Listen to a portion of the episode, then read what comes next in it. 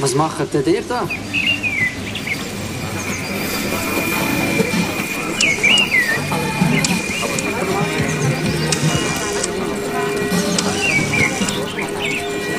Design. Design. Design. Design. Machen. Machen. Gesellschaft. Gesellschaft. Gesellschaft. Gesellschaft. Gesellschaft.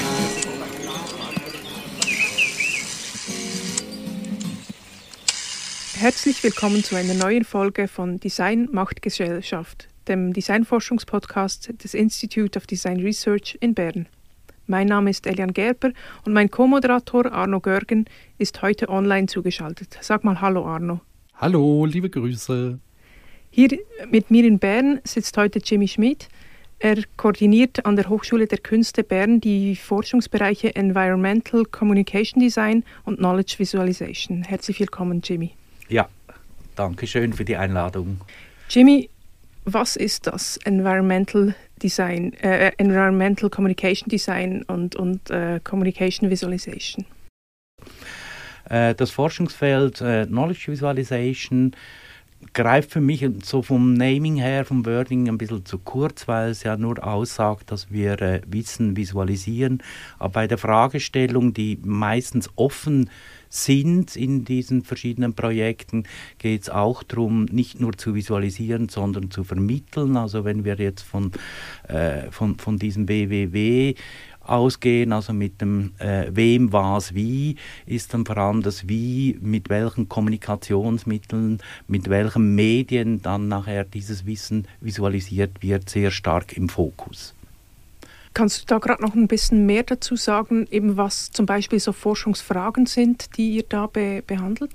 Also diesbezüglich ist, glaube ich, äh, das Pilotprojekt für ein Kompetenzzentrum Boden, kurz COBO genannt, ein äh, exemplarisch gutes Beispiel, wo die, die Fragestellung war tatsächlich jetzt vom Wissen visualisieren, nämlich die Bodeneigenschaften und die Bodenqualitäten in, in Visualisierung zu überführen und dass dann diese Bodenqualitäten und Eigenschaften dann untereinander auch vergleichbar ist, was ja vor allem für die Raumplanung, Biodiversität und Naturschutz sehr wichtig ist.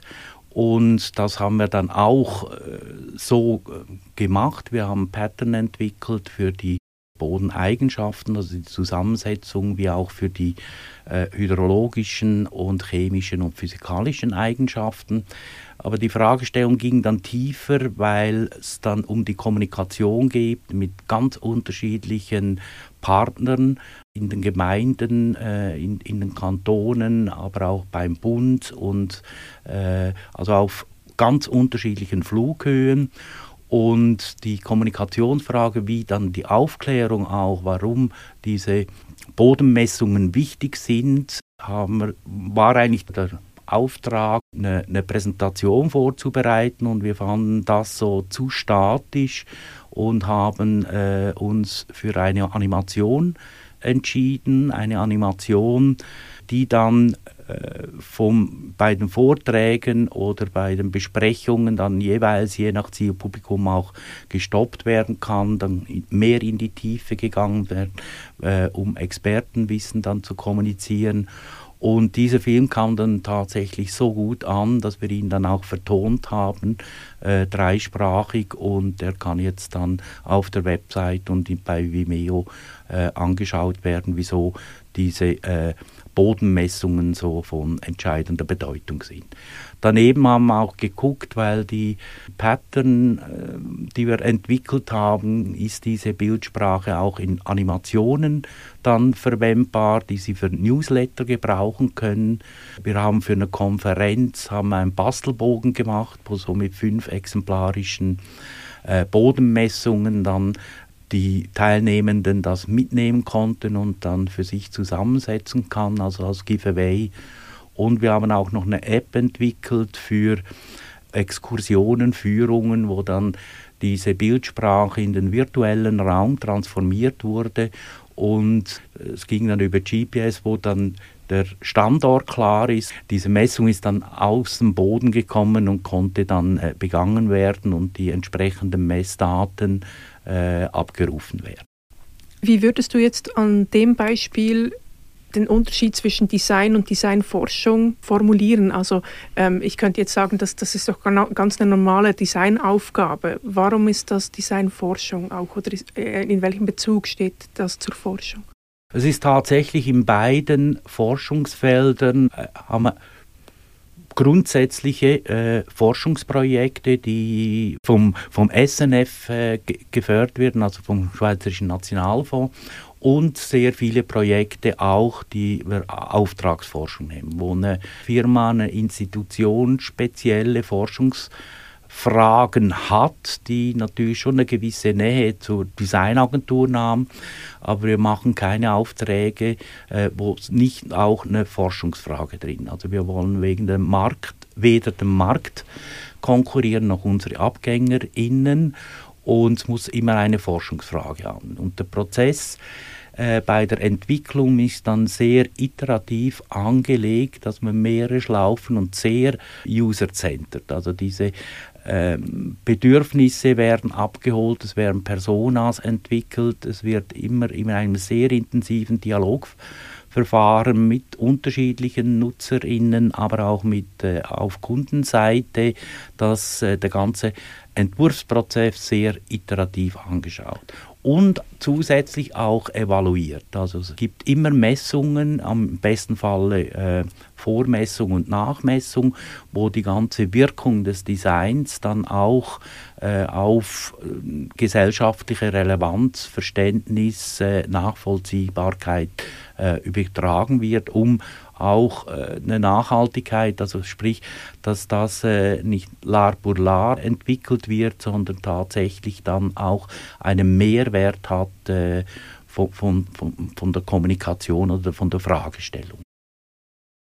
Mm, zu dem Gesagten äh, hätte ich vielleicht noch eine kurze Frage und zwar ähm, hatte ich mir, aber natürlich, also ich bin ja von Haus aus kein Designer, das habe ich ja schon öfter gesagt. Für mich ist es dann immer ganz interessant, so ein bisschen in den alten Schinken rumzustochern. Und 1997 hat Guy Bonsiepe, ein deutscher Gestalter, Designtheoretiker, gesagt, dass der Gap zwischen Designpraxis und Designtheorie eigentlich viel zu groß ist. Also Theorie sei eigentlich der Blindspot von Design und umgekehrt. Das ist jetzt eigentlich was, was man bei dir gar nicht so raushört. Das hört sich eher so an, also, äh, so an als wäre das tatsächlich so äh, angewandte Wissenschaft sozusagen. Würdest du dem zustimmen oder siehst du auch bei euch da so eine so ein Graben noch zwischen Theorie und angewandtem, die, angewandter Designpraxis? Gut, man muss jetzt dem Autor dieses Zitats äh, schon noch Rechnung tragen, dass das vor boah, 20 Jahren wahrscheinlich ja, getan 1996 ist. war ja, das. Also, ja. also sehr, sehr, äh, oder äh, eher älteren Datums, wo tatsächlich die Designforschung noch nicht auf der Agenda der äh, Hochschulen und der, äh, der Universitäten stand.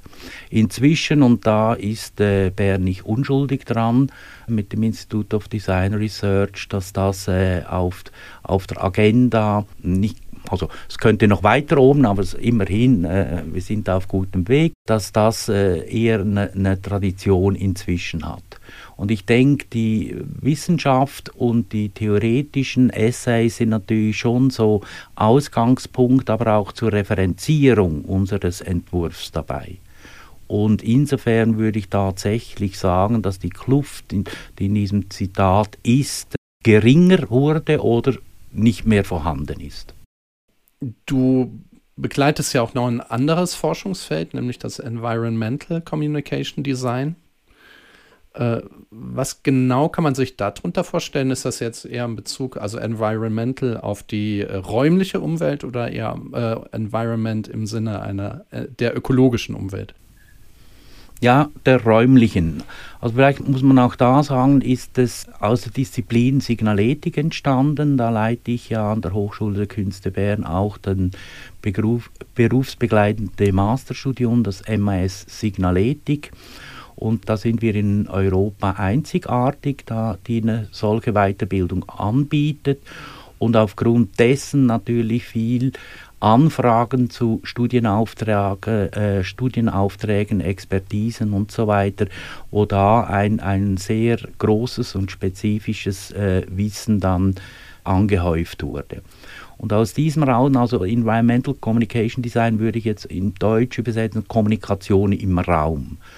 Und Signaletik ist eigentlich ein gutes Beispiel. Also Signaletik nicht in dem Sinne, dass es eine Schilderlösung ist, sondern dass es ein Orientierung- und Informationssystem ist. Also es geht nicht nur darum zu orientieren, sondern auch zu informieren. Und äh, je nach Projekt oder Positionierung des Systems ist es dann stärker Richtung Orientieren, äh, bei einem anderen Projekt äh, eher Richtung Informieren, aber es ist so geht Hand in Hand.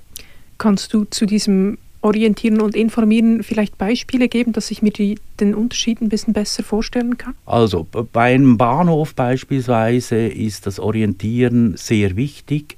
Da muss man sehr schnell von Gleis 1 zu 7 kommen, den Ausgang finden. Da ist natürlich der Zeitaspekt äh, relativ groß, wo das Orientieren im, im Fokus ist. In einem Spital mm, ist es so ein Gap, je nachdem in welchem Kontext. Bei, beim Notfall ist es sicher das Orientierung das A und O, damit, weil da ist natürlich geht es um Leben, möglichst wenig Zeit äh, in anderen Zonen, sprich äh, Wartezonen, äh, gerade PatientInnen, die längere Zeit im Spital ist, kommt dann eher die narrative Elemente, also das Informieren dazu. Also das ist so eine Mischlösung. Und dann sind wir jetzt gerade auch in einem Projekt mit Augusta Raurica. Das ist ein Freilichtmuseum, eine römische Ausgrabungen, wo es einerseits also ein riesiges Areal, wo die Orientierung wichtig ist, also wie werde ich begrüßt äh, bei den Empfangspunkten, wie ist der, die, die, die Willkommensgeste, wie fände ich die verschiedenen äh, Monumente und dann natürlich die, die Vermittlungsarbeit, dass sehr viel informiert ist, äh, was sehe ich da überhaupt, äh, wie hat das mal ausgesehen, wie ist der Kontext äh, zur, zur ganzen römischen Stadt. Was sind denn so die ähm, komplexesten Umgebungen, in denen sich so eine Signaletik dann auch entsprechend schwierig gestalten kann?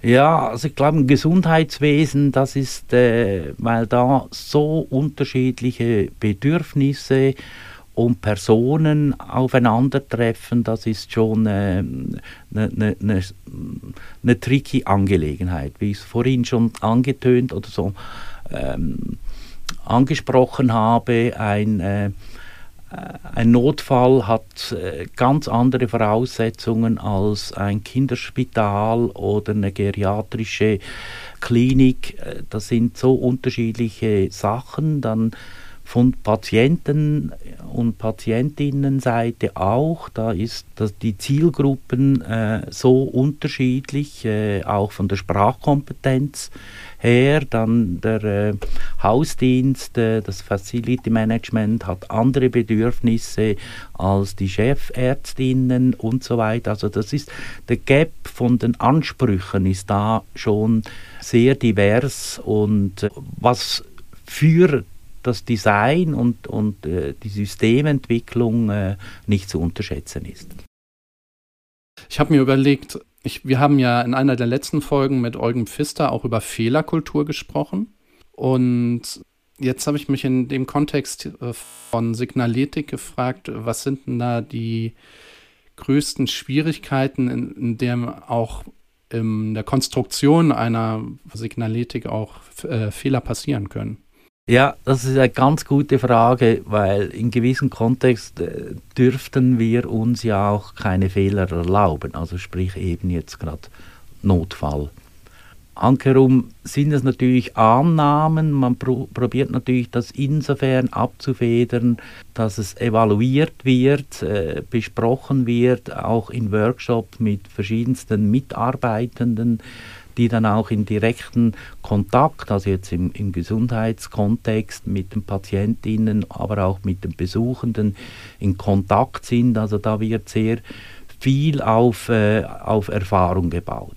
Im Kontext Augusta Raurica, da kann man dann eher experimenteller oder etwas ausprobieren. Ich erinnere an, das Beispiel jetzt, wo wir äh, gerade in, auf der Zielgerade sind. Wir haben für Grünstadt Zürich äh, den ganzen Prozess mitentwickelt für die neue Signaletik der Friedhöfe in Zürich.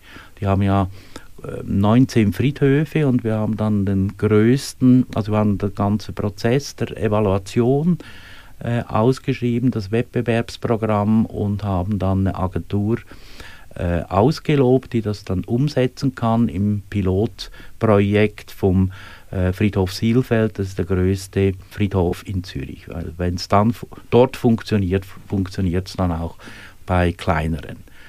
Und da haben wir jetzt eine, eine, ein Shadowing, also beobachtetes Begleiten von verschiedenen Nutzenden äh, beobachtet und werten jetzt das aus. Und diese Erkenntnisse, wir haben schon da und dort gesehen, dass Unklarheiten entstehen. Diese werden dann einerseits nachgerüstet, andererseits kommt es ins Manual, wird das auch überarbeitet, die dann Grundlage ist für alle weiteren äh, Friedhöfe, die dann äh, implementiert und umgesetzt werden. Also ihr erstellt eine Art Handbuch für Friedhöfe in, in Zürich jetzt, wie das da die Signaletik geht oder was, was muss ich mir unter dem Manual vorstellen? Ja, es entsteht ein Handbuch, genau, wo alle Maßnahmen beschrieben werden, wie groß mit Material und so weiter und so fort, dass nachher Grünstadt Zürich bemächtigt, äh, befähigt, dann Nachrüstungen, weitere Signaletikmaßnahmen selber äh, dann zu bestellen. Wobei dieses Handbuch stammt nicht von uns, sondern wir haben einfach den Prozess begleitet. Also wir haben den, Wettbewerb, den Studienauftrag äh, ausgeschrieben, dann die Eingaben bewertet mit einem, einem Jurybericht und habe dann äh, als Bauherrenvertreter Grünstadt Zürich bei der ganzen Umsetzung dann begleitet. Und die Signaletik-Agentur, die beauftragt wurde, die erstellt das Manual. Wir haben dann aber die Evaluation gemacht und ist jetzt im, in der Berichtsphase. Wir schreiben, bis Ende Jahr liegt der Bericht vor. Und aufgrund dieser Erkenntnisse wird dann, äh, werden die Maßnahmen nochmals alle diskutiert, kritisch gewürdigt und dann gibt es, äh, so wie ich das jetzt einschätze, da und dort Änderungen in diesem Manual, wo das ganze System noch präziser äh, ausgestaltet werden muss. Du hast jetzt schon ganz verschiedene Forschungsmethoden angesprochen, die, die ihr nutzt. Äh, Shadowing hast du angesprochen, Workshops hast du angesprochen, diese Evaluation, zum Beispiel auch diese, diese Bodenstrukturen, äh, Patterns, wie gut dass die funktionieren, gelesen werden können. Die Designforschung ist ja allgemein noch etwas relativ Junges.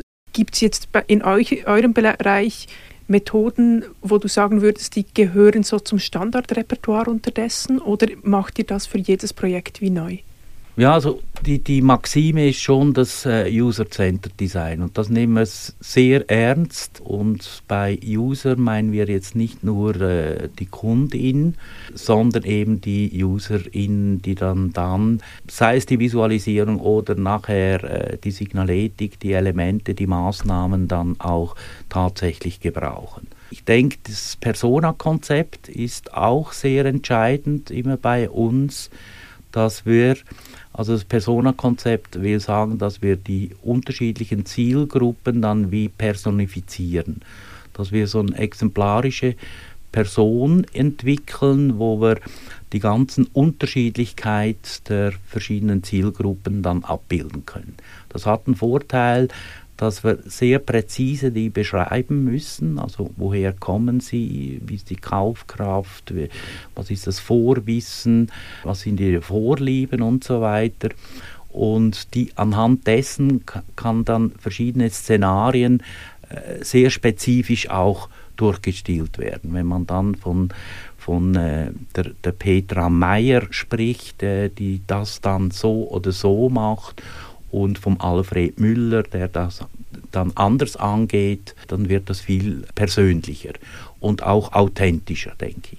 Wir haben ja zusammen auch gearbeitet im, im Zusammenhang mit diesem äh, Augusto Raurica-Projekt. Fand ich es auch spannend, eben wie ihr da dadurch, dass ihr, dass ihr die gezielt gestaltet, halt auch auf verschiedene Diversitätsaspekte tiefer eingehen könnt, zum Beispiel ähm, äh, Inklusion von Menschen mit Behinderung oder ähm, auch Diskriminierung aufgrund von verschiedenen Aspekten, dadurch, dass ihr eben diese Aspekte mit reinnehmt. Ähm, ist das was, wo ihr auch gezielt darauf achtet? Ja, das, da achten wir natürlich sehr gezielt, eben das tatsächlich gut. Jetzt Augusta Raurig hat natürlich noch das Label Kultur inklusiv, also sie sind dazu verpflichtet, aber wir versuchen natürlich selbstverständlich der Diversity-Gedanke in, in alle Projekte mitzunehmen. Auch bei allen jetzt, äh, vorher haben wir da von, die, von der Bodenvisualisierung gesprochen, auch da haben wir geguckt, okay, Leute mit Farbsehschwäche können die die Differenzierung auch tatsächlich sehen, also im wahrsten Sinne des Wortes. Und äh, das hat natürlich schon diese Vorteile, dass eben diese Aspekte da reingenommen sind. Aber vielleicht in dem Zusammenhang ist noch interessant, weil Augusta Raurica kam äh, auf mich zu für, für eine neue Signaletik. Und äh, wir haben dann mit dem Dani Suter, das ist der Leiter äh, von Augusta Raurica, und der Lilian Rasselli, die leitet äh, den, den, Museumsbereich, also die Vermittlung, äh, im Gespräch gemerkt, okay, einfach eine neue Signaletik machen, ja, wieso oder, oder warum? Und wir haben dann in einer ersten Phase eine sehr gründliche Analyse der gesamten Institution Augusta Raurica gemacht. Oder? Das heißt, wir haben, äh, sind vor Ort gegangen, haben alles angeguckt, das ganze Wegnetz von der Erschließung, von der Hierarchisierung, auch die ganze Kommunikation jetzt im Raum, aber auch sonst die Kommunikationsmittel angeguckt. Und da haben wir schon entdeckt, dass natürlich diese Institution verschiedene Bereiche hat. Einerseits sind die ArchäologInnen, äh, die natürlich auch die ganze Archivierung haben. Dann eine andere Gruppe ist äh, die Vermittlung, die ganz andere Zielsetzungen, also ganz andere, andere Zielsetzungen hat und die Kommunikation, die wieder andere Ziele hat. Und wenn dann äh, Publikationen entstehen, wo verschiedene Bereiche drin ist, äh, ist es natürlich sehr wichtig, sich Gedanken zu machen, okay, äh, was sind die Botschaften und, und, wer ist der Absender, welche Zielsetzung haben wir.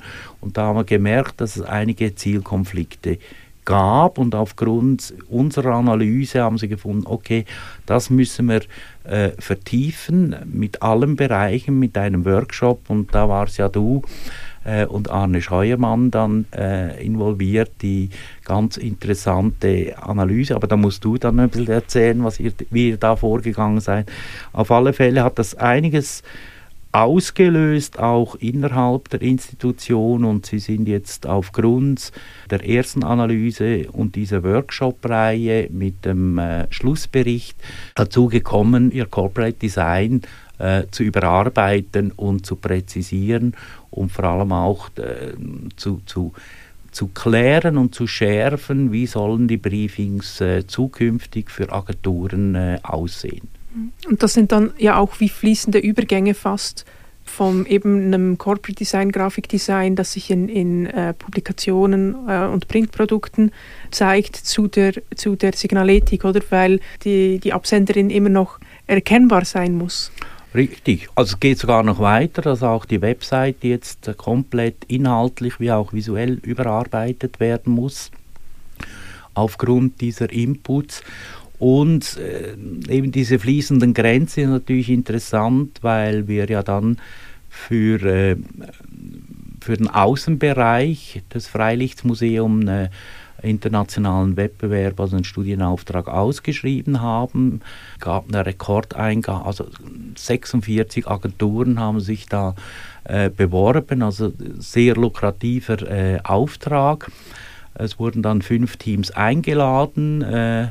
Die, die Siegerin wurde jetzt ausgelobt und wir begleiten diesen Prozess jetzt auch wieder als Bauherrenvertretung um eben gerade die grundsätzlichen Fragen von Bildsprache, Farbigkeit im Raum mit Corporate Design, wo es natürlich da befruchtend äh, gibt, wo das eine das andere dann natürlich äh, inspiriert.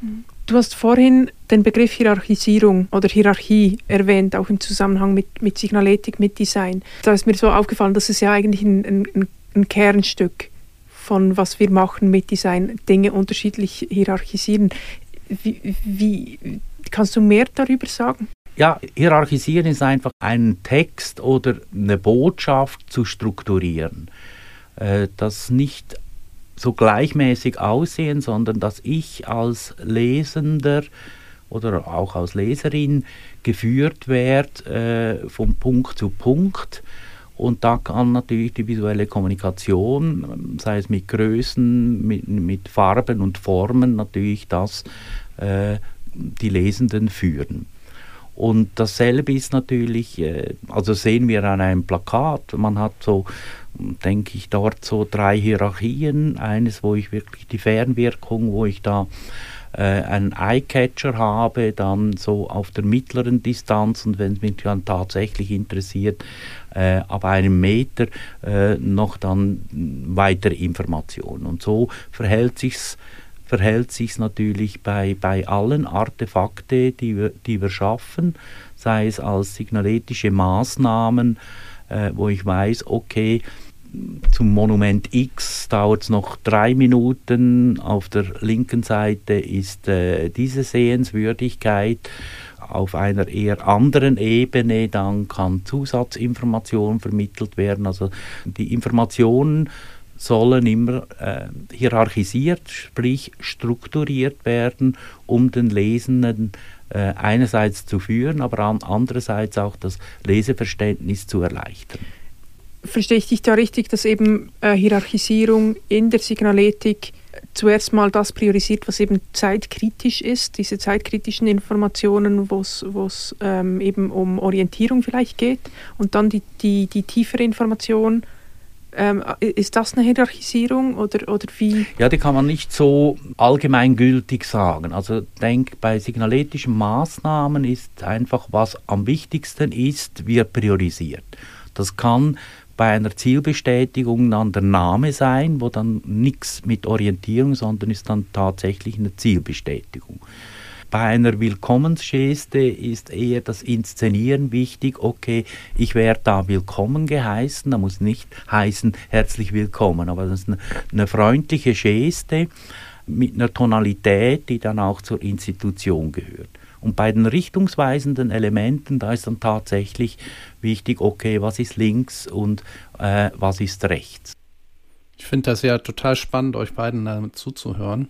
Einfach aus dem Grund, ich meine, ich bin ja Historiker, Gesellschaftswissenschaftler, Kulturwissenschaftler und hier schwingen so viele gesellschaftliche, kulturelle Dimensionen mit in dem, äh, was ihr da treibt, Jimmy. Äh, wir sind ja natürlich auch im Podcast Design macht Gesellschaft. Jetzt habe ich mich dabei gefragt, also euch selber sind diese Dimensionen ja offensichtlich bewusst.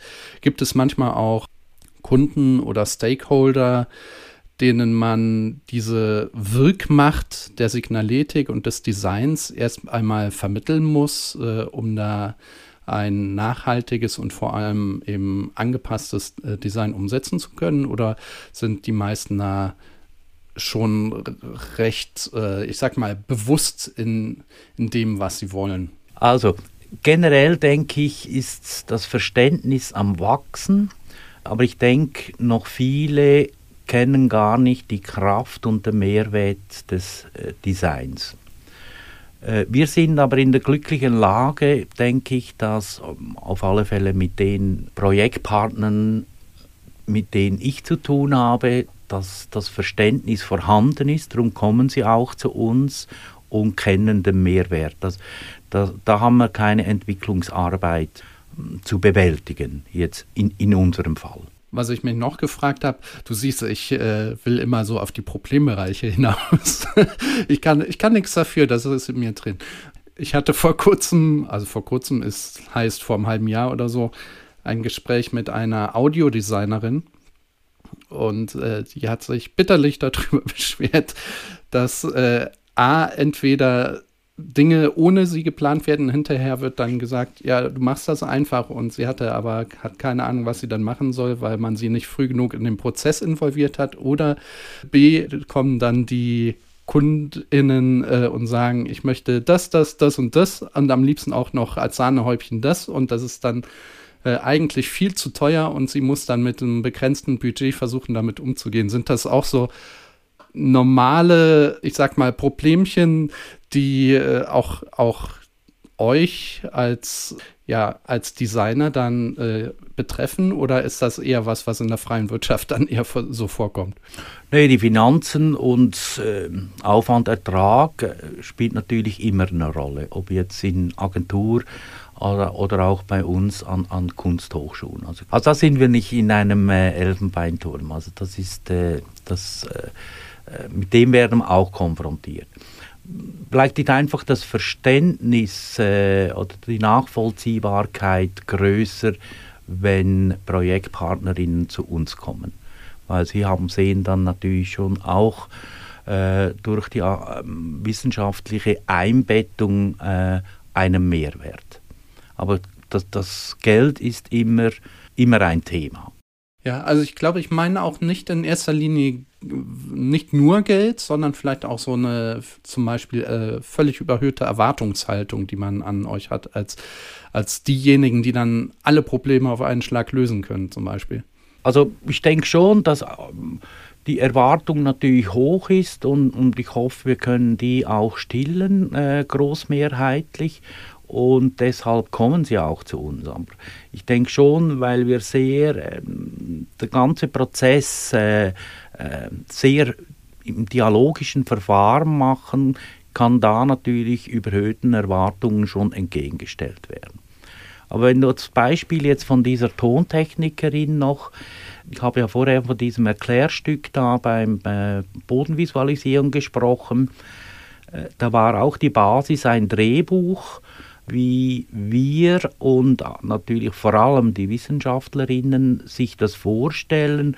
Und dann wurde natürlich mit Fachpersonen das ausgehandelt und weiterentwickelt. Also wir machen nichts in einer schon designaffinen oder, oder einer näheren Disziplin, aber äh, uns käme nie in den Sinn, da auf der Tonebene schon fixfertige Konzepte zu haben. Auch, äh, auch der Text, ich meine, äh, das ist ja dann gesprochener Text, da haben wir auch einen speziellen Drehbuchautor angestellt, der wirklich mit gesprochenem Text dann auch schreiben kann, damit das dann nicht abgelesen tönt. Und auch das ganze, der, ganze Studiomix und, und die Tonebene, das wurde, wurde miteinander dann entwickelt. Es war einfach eine Vorstellung, eine Vision, so mit, mit, mit klaren äh, ähm, Vorstellungen, vor allem inhaltlicher Art, aber nachher, wie, wie ist das Look and Feel, wie ist die, die Tonebene, wie ist die Sprecherin, also das wurde dann äh, mit den verschiedenen Fachleuten dann ausgehandelt. Mhm. Etwas, äh, was da eben bei der Frage, Arno, die du gestellt hast, für mich auch ein bisschen mitschwingt, ist diese Frage, wann wird man als Designerin mit einbezogen in ein Projekt? Und so wie ich dich höre, ist und ich kann mir vorstellen, dass das auch mit dieser Verbindung zu der, zur Forschung zu tun hat, dass sie relativ früh in Projekte eingebunden werdet. So, weil man eben eine Analyse machen will oder? Und nicht, ähm, ich, ich mag mich erinnern, vor äh, ein paar Jahren hat, ich, ich glaube, es war eine Doktorandin oder eine Person im Masterprojekt an der HKB ähm, erzählt von, von einem Auftrag, wo es eben um Signaletik ging, wo das, also die, der ganze Bau, ähm, alles war geplant und bereits gebaut. Und dann am Schluss wurden die DesignerInnen mit einbezogen so dieses, dieses zu spät einbezogen werden, eigentlich möchte man früher mitgestalten oder das einfließen lassen. Und ich, ich nehme an, das erlebt ihr weniger, oder? Also wir erleben schon, aber dort sagen wir auch nein. Wir müssen ja nicht alles annehmen und können auch nicht alles annehmen. Also wenn, äh, wie ich einleitend schon gesagt habe, wir keine Forschungsfrage äh, aus der Fragestellung oder Problemstellung herauskristallisieren können, dann äh, ist das nichts für uns. Und wenn es dann äh, irgendwie eine Notlösung zu machen ist oder noch eine Husch-Husch-Lösung, dann interessiert uns das auch nicht. Aber das gibt es natürlich schon, solche Anfragen, oh, jetzt müssen wir noch das oder jenes haben, äh, wo man sagen muss, äh, ja, das ist für uns zu spät, dann sollen Sie eine Agentur fragen, die das einfach dann husch-husch durchzieht. Ich habe ja gesehen, Jimmy, Du warst in deinem, also quasi in deinem ersten Leben Lehrer. Und ich, mich hat interessiert, äh, inwieweit diese erste Profession vielleicht auch noch auf dein jetziges Leben als Designer und Designforscher äh, sich auswirkt. Ja, also der Rucksack, äh, der Rucksack habe ich natürlich noch an, das ist ja klar. Und das stimmt, ich habe die Lehrausbildung gemacht, habe auch vier Jahre unterrichtet, wusste aber von Anfang an, dass ich das Le nicht das Leben lang machen werde. Und die zweite Ausbildung war dann äh, als Grafikdesigner. Und in meiner Tätigkeit jetzt als Designer war natürlich diese Vermittlung, was natürlich äh, als Lehrperson vorhanden ist, schon immer sehr wichtig gewesen. Also ich war schon früh in die Museumsgestaltung gekommen, äh, auch durch meine Partnerin, respektive durch meine Frau, die Bühnenbildnerin ist, wo wir zusammen äh, Ausstellungen entwickelt haben und natürlich die Vermittlungsfrage, wie viel, wo, wann zu kommunizieren ist, natürlich, war dort natürlich omnipräsent. Und dann in, in der Signaletik dasselbe. Und dann kam die Ausschreibung in Bern als, als Dozent, wo ich mich dann gemeldet habe und wo ich dann eigentlich diese zwei Professionen äh, verbunden habe. Und erst anschließend ist dann, die, ist dann die Forschung gekommen. Und das ist eigentlich eine spannende Kombination, dann in, in Themen tatsächlich zu vertiefen und die ganze äh, Vermittlungskomponente oder Vermittlungsperspektive dann auch mitzunehmen. Mhm. Finde ich ja total spannend, wie das äh, Leben so seine Haken schlägt und am Ende sitzt du hier bei uns im Studio im Podcast und erzählst davon. äh, also quasi ein, ein Leben fürs Design und Design fürs Leben. Wie geht's für dich weiter? Also einerseits hoffe ich natürlich auf weiter so tolle äh, Projektpartner und tolle Projekte. Das Team ist super aufgestellt und eben ich sitze jetzt da, die, die Hauptarbeit äh, machen andere, da möchte ich gerne machen, dem engsten Team, der Ramona Schupper, dem Nicolo Bernasconi, dem Michi Flückiger, dem Harald Klingemann, der Katharina Scheller und so weiter. Ganz herzlich danken, die machen also einen super Job und so engagiert und äh, äh, ja, ist, ist eine, eine wahre Freude, mit ihnen zu, zusammenzuarbeiten. Aber auch mit den tollen Kunden. Und da denke ich mir schon, dass, dass der Vermittlungsaspekt noch geschärft wird, noch weiterentwickelt wird, gerade auch so als äh, strategische Erfolgsposition von Wissen und die Vermittlung enger miteinander zu verknüpfen und das gerade auch mit neuen Medien, aber auch neuen Methoden, Stichwort künstliche Intelligenz, dann voranzutreiben. Und ich denke, da ist noch eine große äh, Spielwiese vorhanden, äh, auch die Wissen meine ich auch Wissenschaftswissen, also gerade äh, Wissenschaft kommunizieren oder einer breiten Öffentlichkeit zu kommunizieren. Also da äh, würden wir gerne dieses Thema weiter vorantreiben.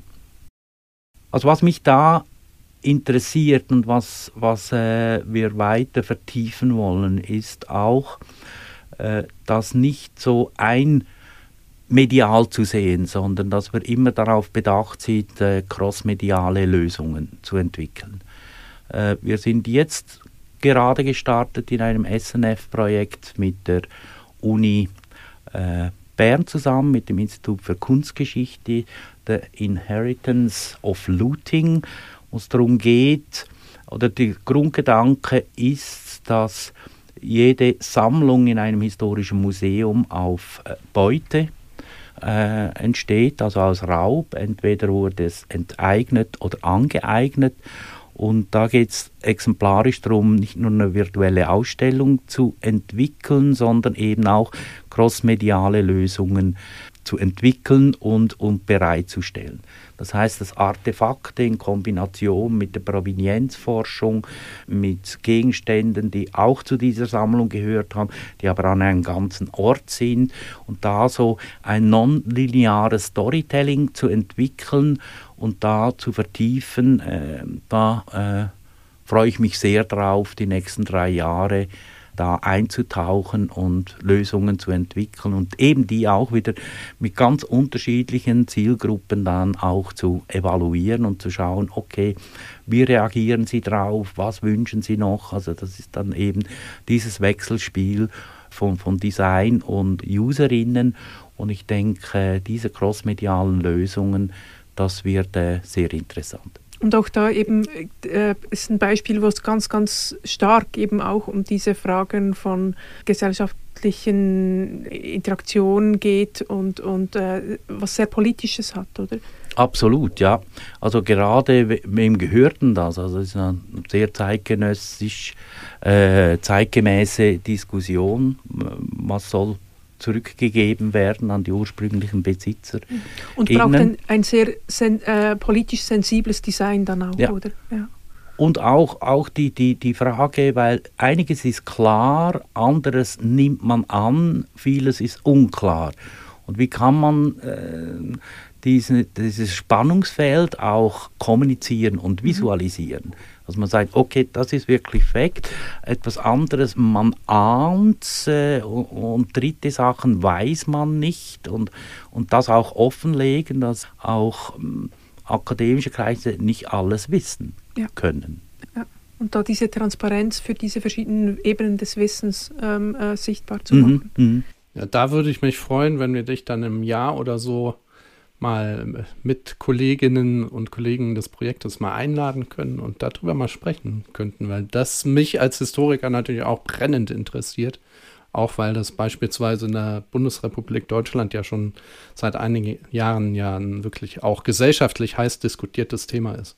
Ja, dann ganz, ganz herzlichen Dank, Jimmy, dass du hier warst heute und äh, uns diesen Einblick gegeben hast. Und eben ich, ich freue mich dann auf das Gespräch äh, ungefähr in einem Jahr. Liebe Zuhörenden, vielen Dank für euer Interesse. Wenn euch dieser Podcast gefällt, empfehlt ihn gerne weiter, zum Beispiel in eurer Podcast-App. Habt ihr Rückmeldungen oder Fragen zu dieser Folge? Wir kommen gerne mit euch ins Gespräch. Ihr erreicht uns via Podigy und LinkedIn. Unsere Kontaktinformationen findet ihr in den Show Notes. Und natürlich uns gerne auch bewerten. Mit möglichst tollen Noten. Nein, Quatsch, ihr könnt natürlich bewerten, wie ihr wollt, aber, aber wir freuen uns über jede Reaktion, jede Rückmeldung von euch. Ja, und vielen Dank für die Einladung. Bin sehr gerne da gewesen. Ja, dann alles Gute und bis zum nächsten Mal. Ja, macht's gut, ihr Lieben. Tschüss. Tschüss. Tschüss. Verschnäse, Verschnäse. Verschnäse. Verschnäse. Verschnäse. Nazi. Nazi. Nazi.